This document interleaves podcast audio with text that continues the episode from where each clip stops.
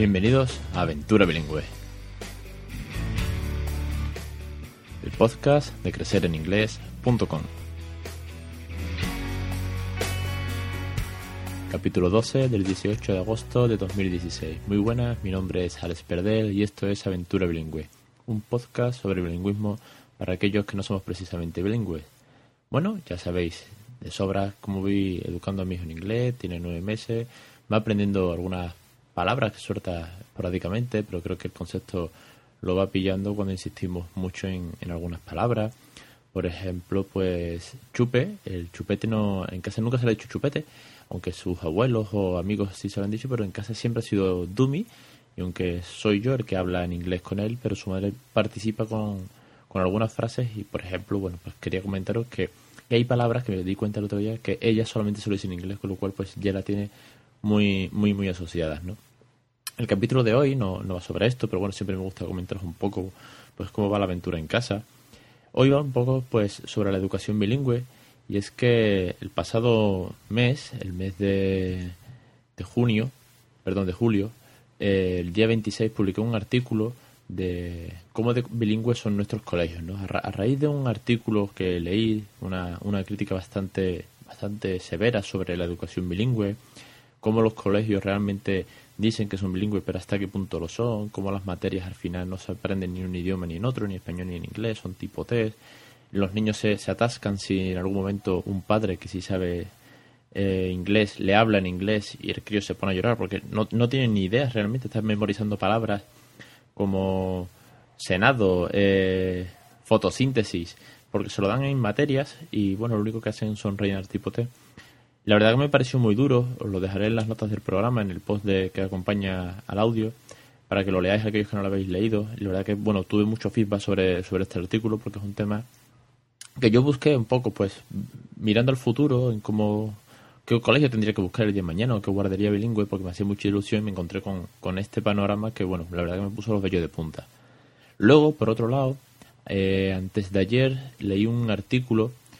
de eh, timo del bilingüismo. Y es otro artículo que salió en el diario de Cantabria os pondré el enlace también del mismo modo donde habla de una de una chica bilingüe de una chica nativa que estando en clase de inglés, pues la profesora le, le obligó a practicar hablarlo fatal y pronunciarlo peor, dice literalmente el artículo,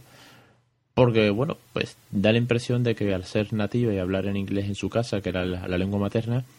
pues descompensaba un poco el nivel de la clase y tal vez, tal vez, y esto es opinión mía, igual se le ven las vergüenzas al profesorado en ese momento. ¿no? Entonces, bueno, este, este tipo de, de, de temática, que no era en principio el, la idea del post ni del podcast, al final sí que ha despertado un cierto interés en otros padres que estáis haciendo bilingüismo, en aquellos que lo estáis planteando, o sobre todo como por ejemplo el otro día me contaban un caso a raíz de, un conocido que decía, mi hijo es bilingüe, está, está estudiando en un, en un instituto eh, bilingüe y, él ya es bilingüe. Y bueno, cuando este conocido mío pues empezó a indagar un poco y a hacerle algunas preguntas, se había leído además el artículo que yo puse, esto de los tipos test y que al final ni, ni español ni inglés en la materia, al final no coge conocimiento ninguno, pues eh, te das cuenta la, las carencias que hay en el sistema educativo. Pero todo esto viene porque eh, milagrosamente no todo es tan malo. Sí que hay centros que hacen un bilingüismo como debe ser, enseñando conocimiento, enseñando el, el, lenguaje.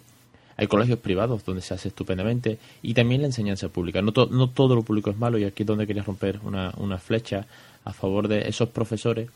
que se manifiestan en contra de los recortes, en contra de que cada vez están más aficiados por poder eh, eh, hacer su trabajo, que realmente es vocacional, y ahí conozco algunos profesores que son, bueno, pues amantes de su trabajo y, de lo que repercute, ¿no? Que no es otra cosa que criar la educación de, del mañana, ¿no? Que son nuestros hijos. Entonces también he encontrado un blog, un blog de Pilar Torres, que es sobre un manifiesto que hay de educadores en Andalucía, en contra de, las de los últimos recortes de la consejera de Educación y de cómo a los centros, me he puesto a leerlo, la verdad que es muy interesante. Desde aquí, pues invito a Pilar si un día quiere participar, bueno, pues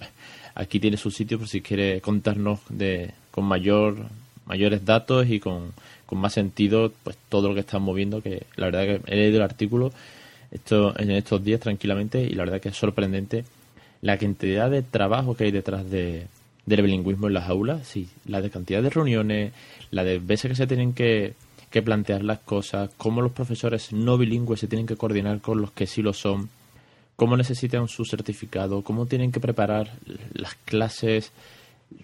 Realmente sorprende. A lo mejor nos hacemos la idea de que simplemente pues das matemáticas o das ciencias naturales o lengua en, inglés y ya está. Y realmente hay mucho, mucho, mucho trabajo de fondo. Y esos profesores que sí se lo están tomando muy en serio, que saben con lo que están jugando y lo que tienen en sus manos,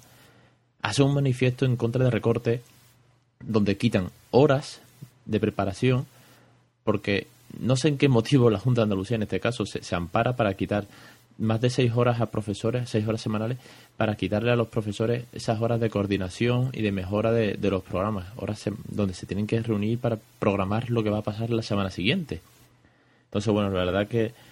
ya os digo, os invito a, leer los tres artículos, eh, tanto el que escribí como el de el bilingüismo que ha salido en el diario de Cantabria como el, el manifiesto de esos profesores que sí se lo están tomando en serio, porque nos hace un poco de conciencia eh, para el día de mañana, los que todavía no tenemos los hijos en edad escolar, como es el mío, y para aquellos que ya lo estén, bueno, pues igual te lo, te lo haces plantear, ¿no? El otro día también hablaba con una madre que me dijo que ya ha cambiado a los sobrinos dos veces de, de colegio porque, porque al final, por mucho que sea un buen colegio, si la educación falla en este sentido, pues, pues te lo planteas y no deja de ser un, un tema duro ¿no? y, y complicado. Así que bueno, desde aquí os invito, ya os digo, a, leeros los artículos, a que reflexionéis sobre esto y sobre todo a que lo comentemos. Bueno, ahí tenéis el blog, tenéis el Facebook de, de Crecer en Inglés, eh, por email pues en contacto arroba crecereninglés.com, como siempre. Y muchísimas gracias por estar ahí, que esto al final es lo más importante porque yo he descubierto algunas de estas cosas gracias a vosotros, que me habéis mandado los artículos y algunas las hemos comentado y la verdad que bueno pues vamos aprendiendo entre todos y, creo que también hace falta un poco de, conciencia social sobre el bilingüismo y cómo desde pequeño habría que empezar en casa primeramente y luego en las escuelas no no todo puede recaer en un profesor que luego cuando el niño llega a casa no hable en inglés ni siquiera le pongan la tele o los dibujitos en inglés ¿no? tengo un amigo que, que es profesor bilingüe Ahora, por suerte, pues está en Estados Unidos trabajando y decía que cuando los niños aprendían en inglés eh, la materia de primaria, pues al día siguiente se les había olvidado completamente todo porque en casa ni los padres podían ayudar, lo cual pues es una carencia bastante importante, pero tampoco había un refuerzo como podía ser la tele simplemente. Pero bueno, de esto ya, ya hablaré porque creo que, habrá que hacer un, un manifiesto de padres por el bilingüismo en España de cara a mentalizarnos, igual que campaña de, de otras concienciaciones, pues también habrá que hacer una de estas, o por lo menos movernos entre nosotros. No me quiero enrollar más, que el programa de hoy, la verdad que es que me ha salido también un poco de, improviso, porque con estas cosas me pasa que, que me leo unos artículos, me, me, vengo arriba y automáticamente pues me preparo el podcast, aunque tuviese otro tema preparado,